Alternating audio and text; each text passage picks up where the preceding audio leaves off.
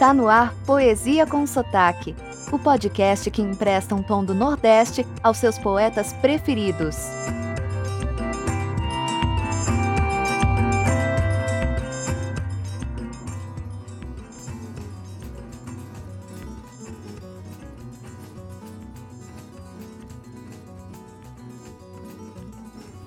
Oi, tudo bem? Aqui Miguel Arruda no comando deste podcast sobre poesia, o Poesia com Sotaque.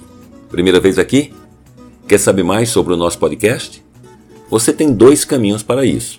Você pode acessar o nosso site www.miguel-arruda barra poesia com sotaque minúsculo e tudo junto.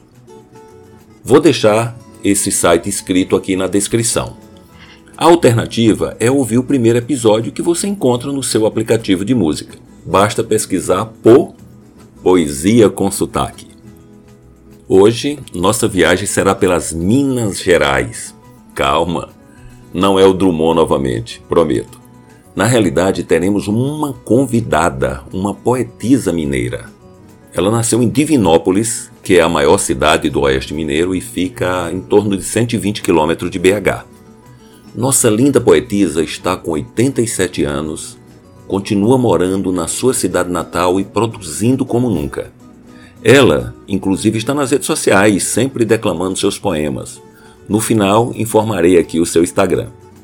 Muitos costumam chamá-la de a maior poetisa viva do Brasil. Seu pai, João, era ferroviário e sua mãe, Ana Clotilde, trabalhava em casa. Aliás, foi a perda da sua mãe que a inspirou a escrever seus primeiros versos. Tinha 15 anos. Sua ligação com Divinópolis é sugêneres, muito sólida.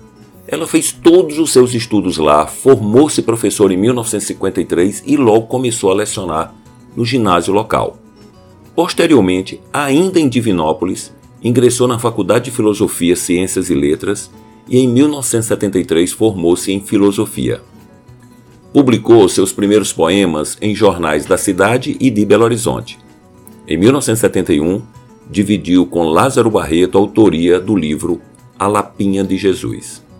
Sua estreia individual, entretanto, só aconteceu em 1975, quando remeteu os originais dos seus novos poemas para o crítico literário Afonso Romano de Santana, que entregou para apreciação de Carlos Drummond de Andrade eu tento não falar dele, mas fazer o quê?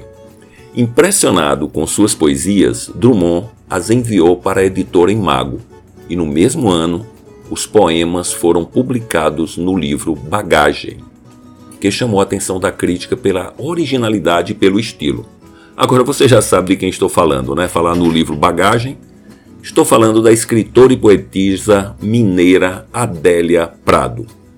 Como prometi, o seu Instagram é Arroba Adélia Prado Divinópolis. Tudo emendado. Segue lá. Vamos voltar? No ano seguinte, em 1976, o livro é relançado no Rio de Janeiro com a presença de Carlos Drummond de Andrade, Afonso Romano de Santana, Clarice Lispector, Juscelino Kubitschek, entre outros. Em 1978, publica O Coração Disparado, com o qual conquista o prêmio Jabuti de Literatura conferido pela Câmara Brasileira do Livro, e se consagra como a voz mais feminina da poesia brasileira.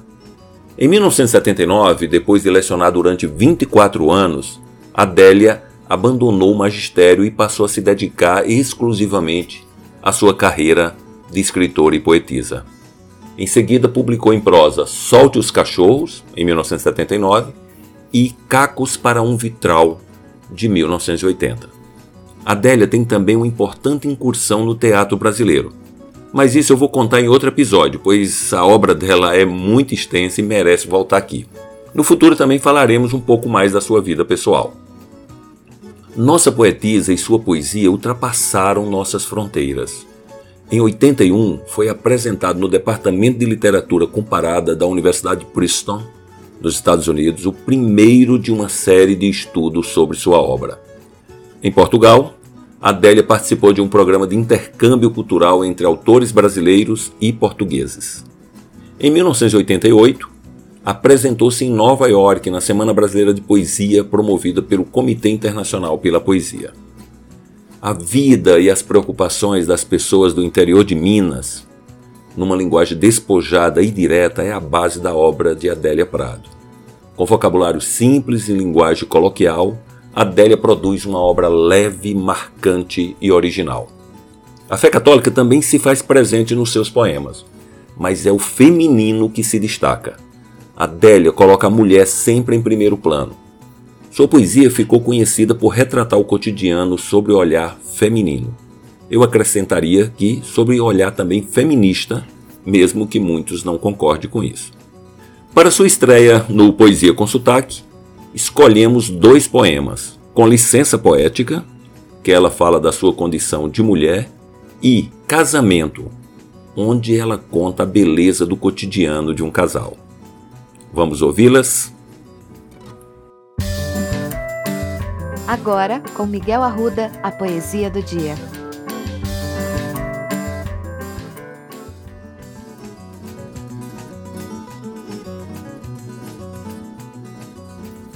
Com licença poética, Adélia Prado. Com licença poética, quando nasci, um anjo esbelto desses que tocam trombeta anunciou: Vai carregar bandeira. Cargo muito pesado para a mulher, esta espécie ainda envergonhada. Aceito os subterfúgios que me cabem, sem precisar mentir. Não tão feia que não possa casar, acho o Rio de Janeiro uma beleza, e ora sim, ora não, creio em parto sem dor. Mas o que sinto escrevo, cumpro a sina, inauguro linhagens, fundo reinos. Dor não é amargura. Minha tristeza não tem pedigree. Já minha vontade de alegria, sua raiz vai até meu mil avô. Vai ser coxo na vida é maldição para homem. Mulher é desdobrável. Eu sou. Casamento Adélia Prado Há mulheres que dizem: Meu marido, se quiser pescar, pesque, mas que limpe os peixes. Eu não. A qualquer hora da noite me levanto, ajudo a escamar, abrir, retalhar e salgar. É tão bom, só a gente sozinho na cozinha. De vez em quando os cotovelos se esbarram. Ele fala coisas como: Esse foi difícil. Pranteou no ar dando rabanadas e faz o gesto com a mão. O silêncio de quando nos vimos a primeira vez atravessa a cozinha como um rio profundo. Por fim, os peixes na travessa.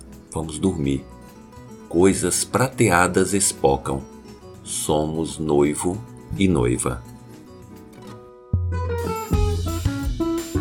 Esse foi o podcast Poesia com Sotaque, que harmoniza a sensibilidade poética com a aridez do sertão para conhecer mais, acesse o Instagram miguelarruda.dh. Seu comentário e sugestão são muito bem-vindos. Até a próxima!